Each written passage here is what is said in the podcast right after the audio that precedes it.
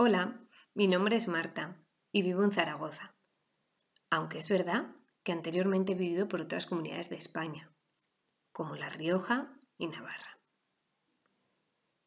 Creo que de normal vivimos el día a día sin pararnos a pensar en las pequeñas cosas, pero que en verdad son grandes, como estar sanos, estar con nuestra familia o amigos, algo tan simple como dar un paseo ya dice el refrán, no sabemos lo que tenemos hasta que lo perdemos. Y es así, el ser humano somos así. Creo que esta situación que estamos viviendo nos va a ayudar a todos a crecer como personas, saber valorar las cosas más pequeñas que tenemos y agradecer simplemente el ser libres. A pesar de esta situación, Considero que nos falta mucho por evolucionar, pues seguimos pensando en nosotros mismos. Sirve la situación de ahora, yo mismamente.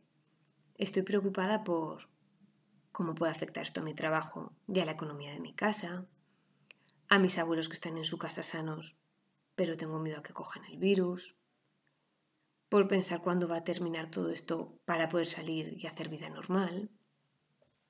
Pero me hemos parado a pensar en todas las personas que estáis en el hospital con el virus. Somos conscientes de ello, por supuesto. Lo vemos en las noticias, en la radio. Sabemos que unos estáis mejor y otros algo peor. Pero, ¿nos hemos parado a pensar en cómo os debe estar sintiendo? Me intento poner en vuestro lugar, aunque hasta que no lo vives no sabes lo que es realmente. Y necesitaría estar con mi marido, mi familia, me querría ir a casa. Y estaría pensando lo bien que estoy cuando estoy bien. Apreciar, a valorar las cosas más superfluas, como por ejemplo decidir qué comer hoy. Por eso creo que sois todos unos luchadores, unos valientes, que estéis afrontando esta situación como héroes. Así que mucho ánimo. Tenéis a grandes profesionales que están día y noche cuidándoos. No estáis solos y vais a salir de esta. Todo irá bien. Claro que sí.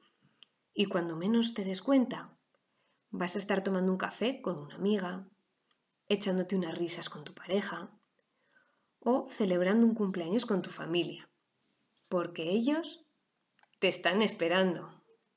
Con cariño, Marta.